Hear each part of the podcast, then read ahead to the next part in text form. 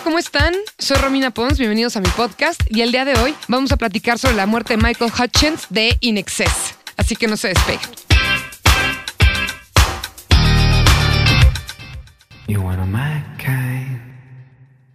Escuchas. Escuchas un podcast de Dixo. Escuchas a Romina Pons. Romina Pons. Por Dixo. Dixo. La productora de podcast más importante en habla hispana.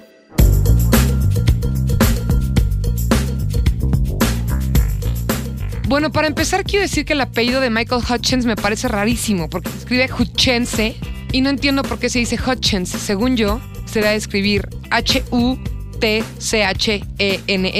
¿no? Pero bueno, cosas locas de australianos y es que nació allá en 1960 y pues bueno, es el, líder de Inexcess, tuvo varias bandas antes con los hermanos Faris, con los que luego logró esta banda con la que pues llegó a la fama. Inclusive tenía una banda con ellos que se llamaba The Vegetables, los vegetales. Yo creo que qué bueno que le cambió el nombre a Inexcess porque no sé si me llamaría la atención escuchar una banda que se llama Los Vegetales. Me suena como, como Odisea Burbujas, algo por el estilo.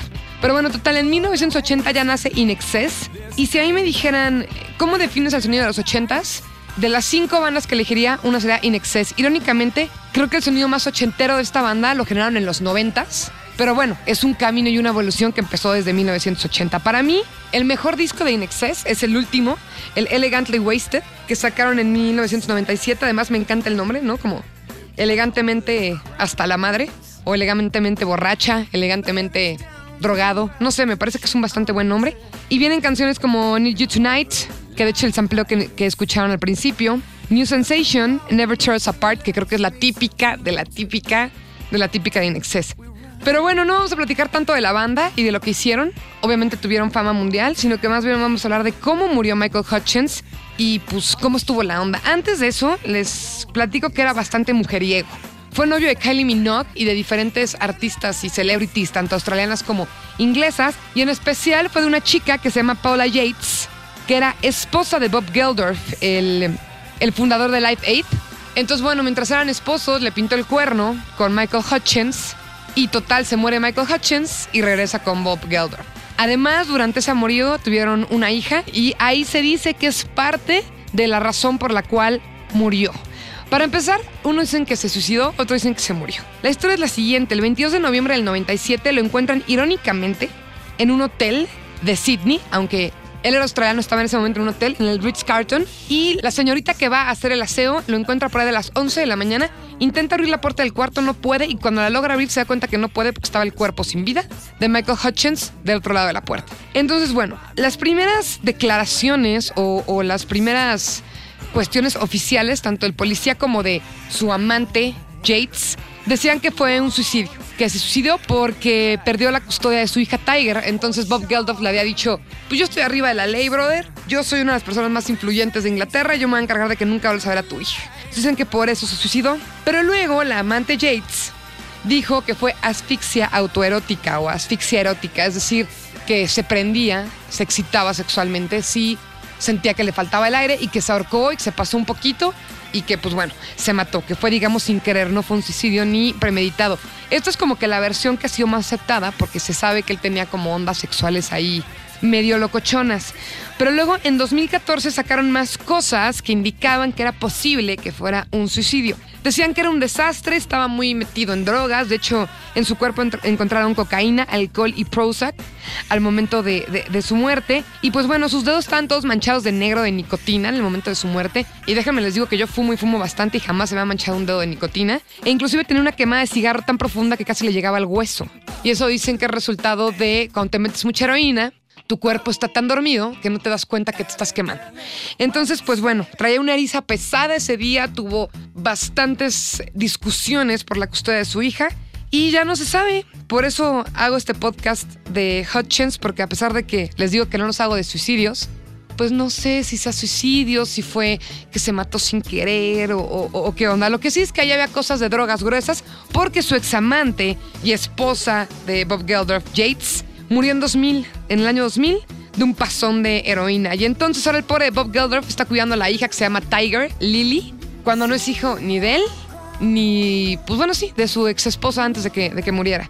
Y esa es la, la bizarra historia de Michael Hutchins de Inexcess, que además es una lástima porque era una gran banda, como sí, muy marcada en los ritmos ochenteros, como con mucho synth, pero también me gustaba un poco el estilo, ¿no? Tenía un poquito de new wave, de pop, a veces había onditas de funk, onditas de dance, y pues bueno, así fue como, como murió. Inclusive en su funeral, Nick Cave, que también Nick Cave es otro que ha tenido una, una reciente pérdida muy triste, murió uno de sus hijos gemelos de 15 años en Inglaterra. Y Nick Cave tocó Into My Arms en su funeral como parte de, pues de rendirle un homenaje. E inclusive en el disco del 2000 de YouTube, el All That You Can't Leave Behind, la canción es Talking a Moment You Can't Get Out of. Bono se la escribió a él porque eran muy buenos amigos y Bono ha dicho en repetidas ocasiones que se arrepiente mucho de no haber pasado eh, suficiente tiempo con él.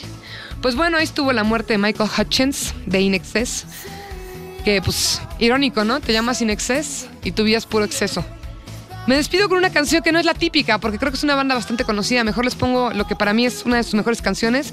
Esto es Afterglow. Soy Romina Pons. Gracias por escucharme y recuerden que me pueden decir de quién quieren que hable o qué temas quieren que aborde.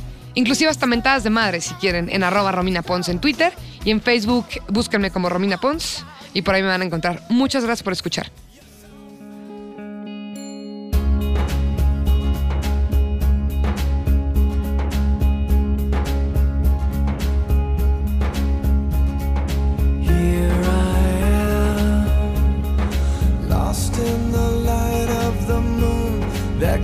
Through my window.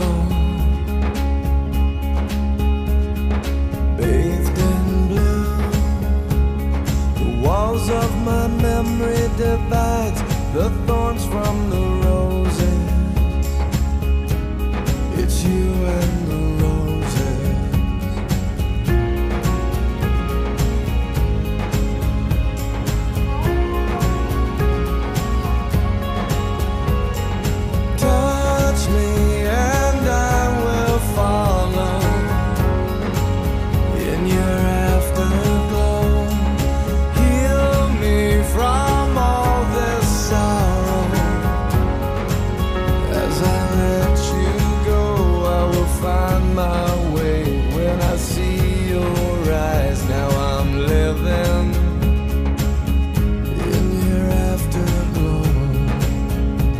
Escuchas a Romina Pons.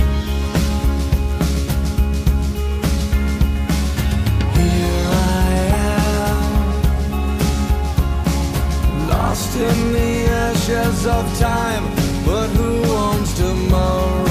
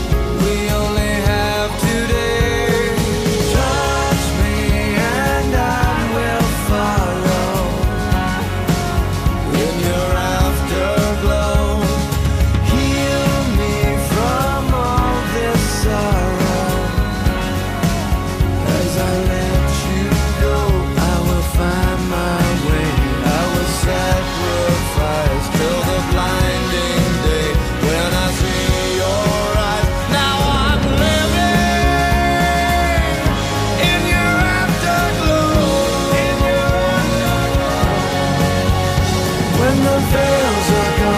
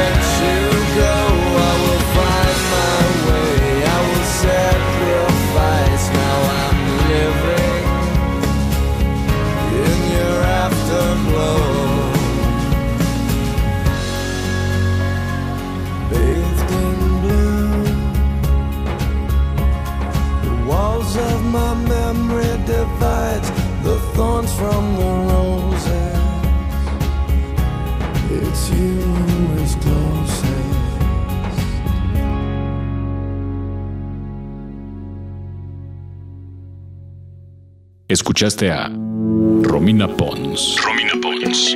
Un podcast más de Dixo. El diseño de audio de esta producción estuvo a cargo de Carlos Ruiz.